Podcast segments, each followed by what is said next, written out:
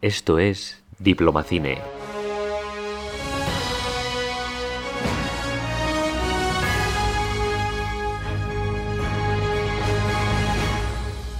Desde la trinchera.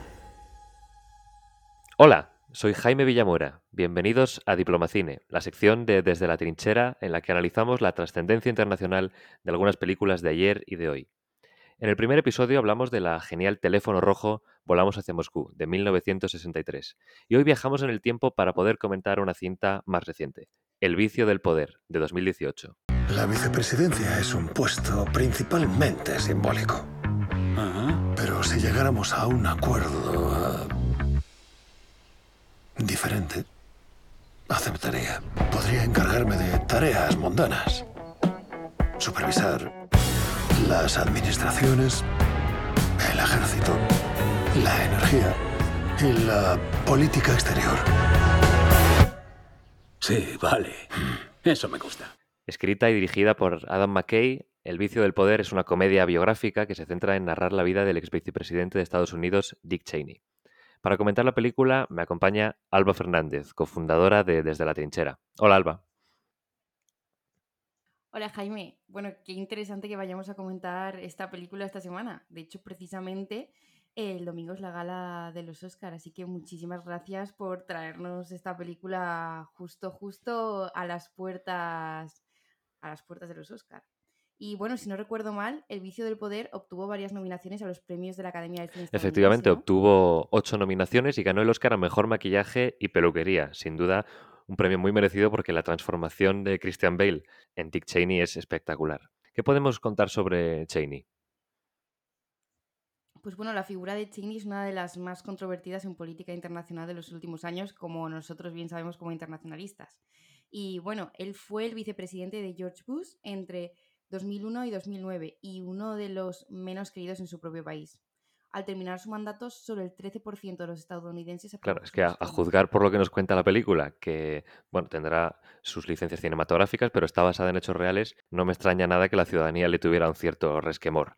Porque recordemos que Cheney encabezó, junto a la administración Bush, la invasión de Irak en 2003. Vamos a poner esto un poco en contexto, ¿no? Claro, si es que tras los atentados perpetrados por Al Qaeda contra Nueva York y Washington en 2001, el gobierno de Estados Unidos recurrió al principio de legítima defensa e invadió Afganistán, que supuestamente estaba dando cobijo al grupo terrorista. Claro, las consecuencias de esta guerra se siguen sintiendo hoy en día. Pero bueno, la polémica de verdad vino en 2003, cuando Estados Unidos decidió, sin contar con el apoyo del Consejo de Seguridad de las Naciones Unidas, invadir Irak por supuestos vínculos con Sí, la película hace un retrato bastante certero de lo que ocurrió durante aquellos años. Estamos en el contexto de la llamada guerra contra el terror. La invasión de Afganistán no fue tan polémica, pero también tiene sus fisuras. Pues no está claro que cuando el ataque ha venido de un actor no estatal, en este caso un grupo terrorista, uh -huh. se pueda ejercer ese principio de la legítima defensa contra un Estado. Pero bueno, en cuanto a Irak, está claro que Cheney fue un defensor a ultranza de la supuesta posesión de armas de destrucción masiva por parte del presidente iraquí Saddam Hussein hasta tal punto que forzó a Colin Powell, el secretario de Estado eh, de aquella época en Estados Unidos, a mentir ante el Consejo de Seguridad de Naciones Unidas para justificar la invasión. Vamos, que buscaron excusas y conexiones entre Al-Qaeda e Irak. Que no Así al menos lo cuenta la película. Bush era el presidente, pero es que algunos han llegado a afirmar que el que movía los hilos verdaderamente era Cheney. El vicepresidente aprovechó durante su mandato eh, la polémica teoría del poder ejecutivo individual, que alega que si presidencia hace algo, tiene que ser legal automáticamente, sin ningún tipo de mecanismo de control. Y esto le permitió hacer y deshacer. Por eso se le considera uno de los vicepresidentes más poderosos de la historia del país. Hasta tal punto que Cheney tenía incluso acceso a informes de inteligencia destinados a Bush antes que el propio presidente. Y además tenía una oficina en la Casa Blanca, en el Senado, en el Congreso, en el Pentágono, hasta en la sede de la CIA. O sea, casi nada. Claro, además en la película también se trata el tema de la tortura autorizada por la administración de Bush y Cheney, ejercida por la CIA en Guantánamo sobre aquellos prisioneros supuestamente vinculados con Al Qaeda, lo que llamaron técnicas de interrogatorio mejoradas, un término bastante eufemístico para referirse a unas prácticas que se ha demostrado son ineficaces y, por supuesto, ilegales.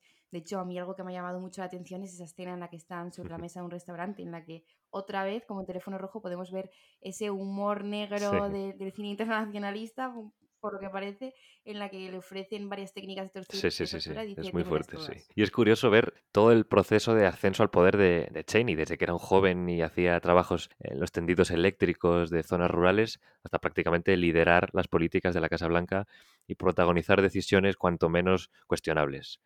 Y por supuesto, Cheney hasta el día de hoy dice que no se arrepiente en absoluto de las decisiones que tomó, incluyendo la de invadir Irak, a pesar de que ello acabó con la vida de en torno a 600.000 civiles iraquíes y más de 4.000 soldados americanos.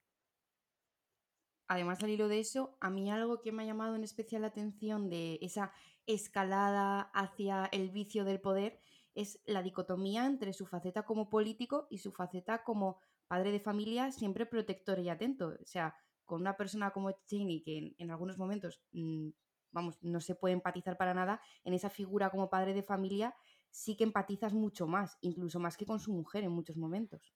Vamos, no quiero hacer ningún spoiler, pero seguro que quien la ha visto o cuando algunos de nuestros siguientes después la vean van a saber de qué escena Sí, sin duda, y esto en parte es gracias a las magníficas interpretaciones, es decir, hay que destacar el fantástico papel de Christian Bale, que como ya es habitual en sus películas lo borda, y también el resto del elenco de lujo con Steve Carell, con Amy Adams, que es la que hace de su mujer, y con Sam Rockwell. En definitiva, yo creo que es una película un poco oscura por los temas que trata, pero es muy divertida, porque no deja de ser una comedia y hace un retrato muy acertado de la figura de Cheney en particular y de la capacidad corruptible del poder en general. Sin duda, la verdad que asusta el poder que se puede reunir en unas pocas manos y las consecuencias que ello puede tener. Vamos, esto se ve muy bien en la escena de la película en la que Nixon y Kissinger deciden un bombardeo sobre Camboya. Al final, pues demuestra cómo el enorme poder que ha acumulado Estados Unidos y la globalización han permitido que una decisión tomada en una sala de reuniones repercuta en la vida de, miles de personas en la otra punta del mundo. Que bueno, es, algo que también veíamos en Teléfono Rojo. A través del contrato social nos ponemos en manos de unos líderes que, que a veces le cogen demasiado gusto al vicio del poder, precisamente como el nombre de la película. Sí, sí, sí, muy, muy bien hilado, muy bien hilado. Bueno, en, fin, recomendamos a todos los que seguís el podcast que veáis esta película tan aclamada por la crítica y el público, especialmente en esta época de, de Oscars. Muchas gracias, Alba, por unirte a esta charla. Gracias a ti, Jaime, por invitarme a tu sección del programa y sobre todo por recomendarme ver una película tan genial. Muchas gracias también a todos los que nos habéis acompañado un episodio más. Y no olvidéis seguirnos en redes sociales, en Instagram, arroba desde la trinchera pod y en Twitter, arroba desde la TR. Hasta la próxima.